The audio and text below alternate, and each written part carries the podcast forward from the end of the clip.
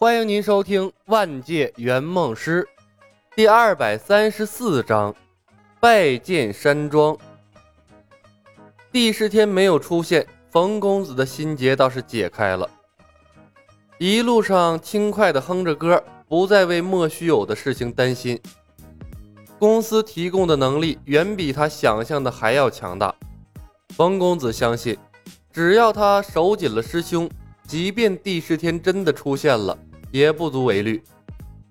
半个时辰后，李牧两人和前方等待的聂风等人会合。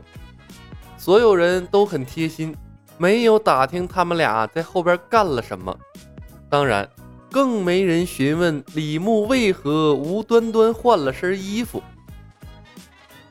接下来的十多天，各路消息纷纷踏至。最震撼的当属雄霸死而复生，重整天下会。雄霸打着天机门的名义，四处镇压他消失的时间，背叛天下会的武林帮众，在江湖上掀起了新一轮的腥风血雨。铁剑门、霸山派、侠王府被冯公子折腾了一通，本来已经一蹶不振，又硬生生被雄霸派人去灭了门。一时间，江湖上人心惶惶。雄霸这一手，直接把天机门架在了火上，坐实了天机门一统江湖的野心。诸多江湖门派闻风而动，纷纷主动归顺，归顺更名为天机门的天下会。之前，在江湖各门派心照不宣的压制下。武神的音乐和舞姿已经渐渐淡出了人们的视线，但现在又被人重新翻了出来。配乐、修正舞蹈动作，成为了每个门派必须修习的练习课，为的就是讨好武神。有门派不会跳的，便去请那些青楼女子前来指导。一时间，地位卑微的青楼女子摇身一变。堂而皇之成为各门派的武术指导，强者为尊。为了能活下去，没有谁觉得有什么不对。风云世界的风越刮越邪，江湖上再也没有人笑话雄霸曾经被迫着跳过十支舞了。相反，还有许多人羡慕雄霸的护法身份，恨不得取而代之。随后。江湖上更是传出了消息，雄霸在天下会扫榻以待，随时恭迎武神归位，登顶天下。江湖完全乱套了，雄霸的一系列操作炫得聂风等人目瞪口呆。他们当然知道雄霸天机门护法的身份是假的，但没人能想到雄霸会利用这个假身份来做文章啊！聂风等人找李牧商议对策，而后李牧也乐了。这什么样的宿命都抵不过圆梦师的糟蹋呀！他本以为麒麟臂的任务完成之后，风云世界会渐渐回到正轨。毕竟共舞的神通没有人能复制，但被雄霸这么一搞，风云世界也歇菜了。死而复生的雄霸搞出来这么一系列骚操作，让李牧佩服不已。心狠手辣，绑架了整个江湖的人，把天机门架在了火上。此时的雄霸，连李牧都觉得棘手了。不过，任务快要完成了，再棘手跟他也没多大关系了。该头疼的是聂风、步惊云和无名这三个江湖守护神。所以，李牧是一种很轻松的世外人的心态来关注此事的。聂风、步惊云，不得不说，你们师傅的道行比你们高多了。聂风皱眉，李雄莫要说笑了。雄霸打着天机门的名号为非作歹，当务之急是要赶紧解决此事啊！在聂风的心中，俨然已经把李牧当成了主心骨。剑臣亦是一脸的着急。是啊，任由雄霸闹下去，天机门的名声彻底臭了。李牧环视众人，笑道：“先取绝世好剑再说。绝世好剑应劫而生，为的就是对付雄霸和帝释天这样的恶魔。不把他搞到手，我们拿什么对付雄霸？步惊云又摆出那副标志性的死神脸。说的对，的确应该先把绝世好剑拿到手，再从长计议。李牧笑道：“事情啊，要一件一件的做。我们总不能放着绝世好剑不拿，直接跑去天下会打雄霸吧？不说雄霸有没有准备好陷阱等着咱们。”他背后可能还藏着一个老怪物帝释天呢，你们有把握对付吗？风云二人对视一眼，同时陷入了沉默。秦霜忽然说道：“李兄，风师弟，云师弟，我回天下会吧。绝世好剑有我没我都一样，我想回天下会把所有事情搞清楚。”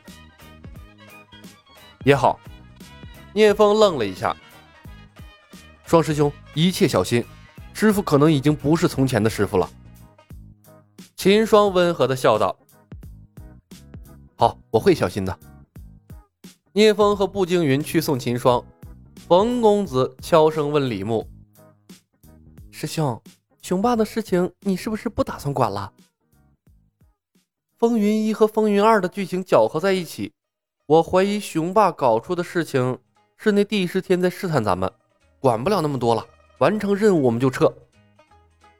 李牧看了左庭一眼，认真的说道：“左师兄，最后关头了，全看你的了。”嗯。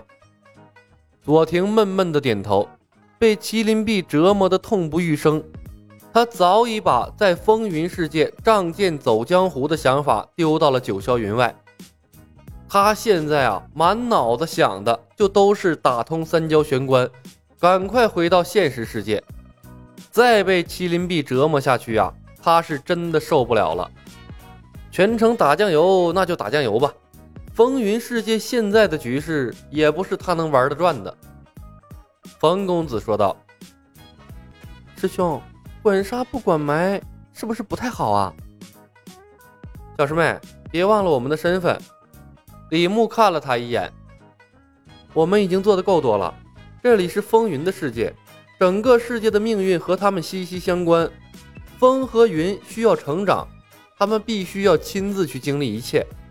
我们总不能留在这里陪他们一辈子。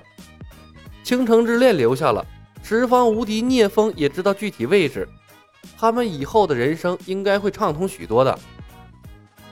冯公子愣了一下，重重的点了点头。嗯，我明白了。三天后，众人抵达了拜见山庄。拜见山庄的剑魔和少庄主敖天亲自在山门外迎接。剑贪和剑痴段浪早已赶到，剩下剑琛步惊云才能凑齐贪吃琛的血液祭剑。步惊云能准时赶来，敖天自然大喜过望。不过。看到跟着步惊云来的这一大票人，就让敖天和剑魔有些腻味了。这群人能把拜剑山庄直接平了吧？尤其是如日中天的武神和他背后赫赫凶名的天机门，他要是执意抢剑，那他妈谁扛得住啊？偏偏他们连撵人都不敢。硬着头皮，恭恭敬敬地把冯公子迎进了拜剑山庄。剑魔虽然魂不吝，但面对冯公子这样传闻中动不动就逼人跳舞的存在啊，也不敢造次。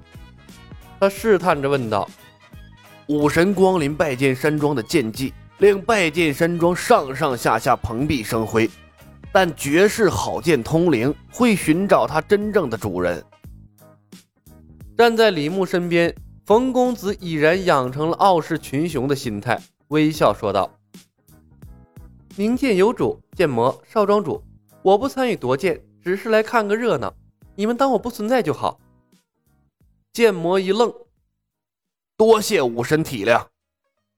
一旁不敢靠过来的剑贪听到这句话，微微松了口气，干笑着朝冯公子拱了拱手，眼珠乱转。似乎在考虑怎么在一群人中间把那绝世好剑搞到手。段浪坐在椅子上，抱着他的火麟剑，对谁也爱答不理。